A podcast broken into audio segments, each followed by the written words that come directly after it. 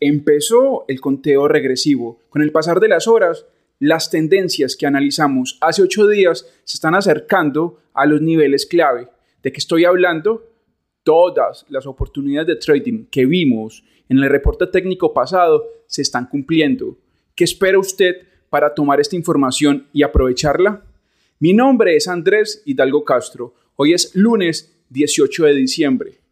Les doy la bienvenida a un nuevo episodio de Pulso de Mercado.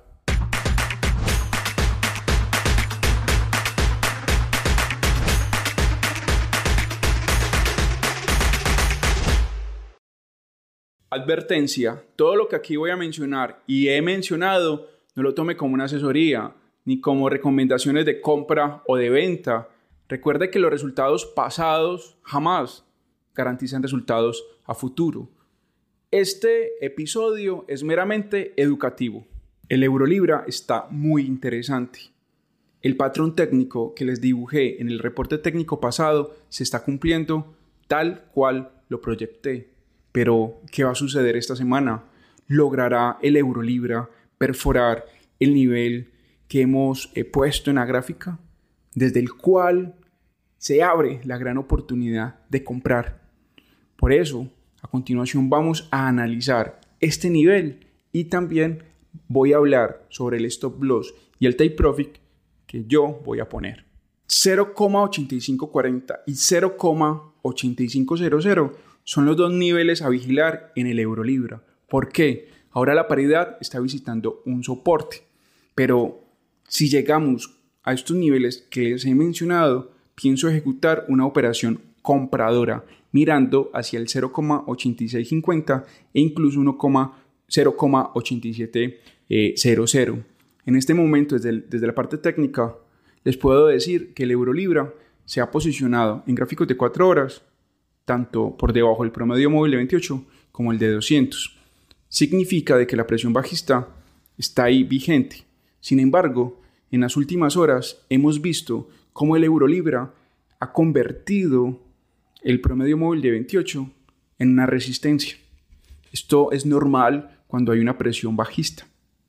Sin embargo, aquí hay un elemento extra que no podemos nosotros pasar por alto y es el soporte. Y estoy hablando del 0,8560. Ese nivel ha soportado el movimiento bajista y ha impedido que los traders vendedores lleven el precio mucho más abajo. Desde la parte técnica, podríamos decir que desde el 0,8540 puede empezar un movimiento alcista hacia el 0,86 50 y cayó con fuerza el dólar yen, tal cual como lo analicé hace 8 días, pero la caída no inició justo en el precio que, que les compartí, sino que empezó desde un poco antes. Sin embargo, la narrativa bajista en el dólar yen se cumplió. A continuación les voy a mostrar qué voy a hacer a lo largo de los próximos días en esta paridad y por qué pienso que y analizo que esta operación me podría dar cientos de pips con una alta probabilidad de éxito. Niveles claves en el dólar yen, los 141,00, los 145.00, este nivel hay que subrayar, subrayarlo, perdón, y los 147.00, 147.50, esa franja. ¿Por qué hay que subrayar los 145.00? Contexto. El dólar yen ha experimentado un movimiento bajista, esto, eso lo sabemos, pero aquí tenemos una onda. Esta onda que vemos en el dólar yen en gráficos de 4 horas, que fue caída con mechas pronunciadas y un movimiento en forma de N, es un movimiento clásico. Y cuando perforamos esos soportes, estadísticamente hay una alta probabilidad de que si la paridad sí quiere seguir cayendo, debe hacer un pullback. Pero cuando veo este tipo de ondas, me inclino mucho más por buscar un rebote. Estas ondas están acompañadas de un soporte fuerte desde el cual es válido hablar de un posible movimiento alcista. Así que, mientras el dólar yen no perfore a la baja los 141.00, Mi objetivo será alcista, pero para hacer un análisis técnico mucho más profundo les diré lo siguiente. Primero, el dólar yen debe quebrar al alza los 145.00. Cuando observe ese movimiento, pienso ejecutar una operación compradora hacia los 147.00, 147.50. Canadiense yen. La paridad, al igual que el dólar yen, también cayó. Y de esta forma, el movimiento de la gráfica estuvo acorde al análisis técnico pasado. Pero bueno, ¿cuál va a ser el rumbo del canadiense yen? ¿Será que está próximo a rebotar? ¿O será que el hecho de haber perforado el piso de la lateralidad nos va a conducir a un movimiento bajista? ¿O esta perforación simplemente es un barrio de liquidez para rebotar al alza? Las respuestas a estas preguntas las voy a contestar a continuación. Ahora la presión es bajista en el canadiense yen, pero primero la paridad tendría que buscar los 108.00. ¿Por qué? Recordemos que el canadiense yen estaba dentro de una lateralidad, perforó el piso de ese, de ese zigzag y ahora está haciendo un pullback en gráficos de 4 horas podemos extraer dos líneas de tendencia bajista. En este momento el canadiense yen está empezando a crear la segunda línea de tendencia bajista. Es muy importante también tener en cuenta los 105.00 porque solo, solo si el canadiense yen perfora la baja esos 105.00 estoy dispuesto a vender. Meter una operación bajista en los 108.00 es otra narrativa válida, válida porque ya hemos perforado, ya hemos abandonado la lateralidad, la hemos perforado a la baja, es válida, pero si, si yo voy a ejecutar, si llego a ejecutar una operación vendedora en los 108.00, lo haré con un apalancamiento bajo. ¿Por qué? Porque eh, aquí hay volatilidad. Así que el mercado me podría, por ejemplo, tocar el stop loss para luego irse hacia donde lo he pronosticado. O bueno, podría pasar muchas cosas.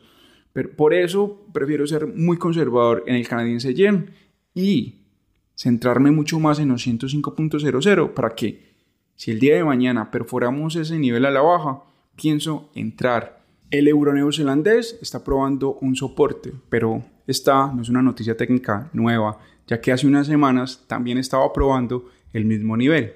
Pero ¿de qué nivel se trata? porque es trascendental ese punto en la gráfica y hacia dónde se podría dirigir el euro neozelandés. Como siempre, vamos a responder estas preguntas a continuación. En el euro neozelandés tenemos como nivel clave el 1,7400 y el 1,7450. Especialmente el 1,7450 porque en torno a ese nivel se ha construido un fuerte soporte. Pero, ¿por qué mencioné previamente el 1,7400? Porque si el euro neozelandés visita este nivel que acabo de mencionar, la narrativa que les voy a compartir a continuación se desvirtúa. Ya no la voy a contemplar, ya no la voy a seguir. Pero, ¿qué narrativa es? La narrativa es la siguiente, que desde el área del 1,7450, 1,7500, se va a producir un rebote hacia el 1,77, 1,7800. Esa es mi narrativa aquí en el euro neozelandés. Semanas atrás vimos como los bajistas también encontraron un obstáculo justo en el área del 1,7400, 1,7500. El precio se detuvo en esa franja. Ahora está ocurriendo lo mismo, pero el hecho de que hace unas semanas eh, se haya frenado en ese nivel, pues no garantiza de que ahora también se vaya a frenar. Pero desde la parte técnica vemos un cúmulo de mechas en gráficos de 4 horas. Es decir, no hay apetito por parte de los traders bajistas por seguir eh, impulsando, presionando el precio a la baja. Por ende, mi narrativa en el euro neozelandés es alcista. Bueno, noto que aún está sintonizando pulso de mercado le doy las gracias por estar aquí y de paso eh, suscríbase al canal y déjenos un like. Continuemos con la libra canadiense. La paridad sigue con su presión bajista. Y el movimiento bajista que proyecté hace ocho días se está cumpliendo de una manera magnífica, justo en los niveles que esperaba ejecutar una operación bajista. Justo ahí emprendió el movimiento hacia la, hacia la dirección ya mencionada. A continuación vamos a evaluar este movimiento bajista y el posible objetivo en la libra canadiense. Y el gran objetivo en la libra canadiense es el 1,6760. La presión en esta paridad, sin duda, pues, es de esa índole. Y con el pasar de las horas y de los días mejor, esa presión bajista está tomando fuerza. Niveles a vigilar, el 1,7000, 1,7040 y el 1,7100. Ahí, en esos niveles, se abre la gran oportunidad para ejecutar operaciones bajistas mirando hacia el 1,6700, 1,6800, hacia esa franja. En esa franja eh, sería muy buena idea si buscamos antiguos soportes o antiguas resistencias que coincidan con esa franja ya mencionada. Ahí se podría frenar la libra canadiense. En el nivel que les mencioné previamente, 1,6740, 1,6800, justo ahí está pasando un antiguo soporte. Personalmente ese es, mi objetivo en la libra canadiense. Si contabilizamos los pips que hay entre el 1,7000 y el 1, eh, póngale 1,6800, estamos hablando de alrededor de 200 pips. El promedio móvil de 200 es importante, así que lo he puesto en gráficos de 4 horas y en gráficos de 2 horas también lo voy a vigilar, ya que en el momento en que se realice un pullback abajo del promedio móvil de 200 o primero que ocurra o si llega al 1,7040, 1,7100, estoy dispuesto a ejecutar una operación vendedora.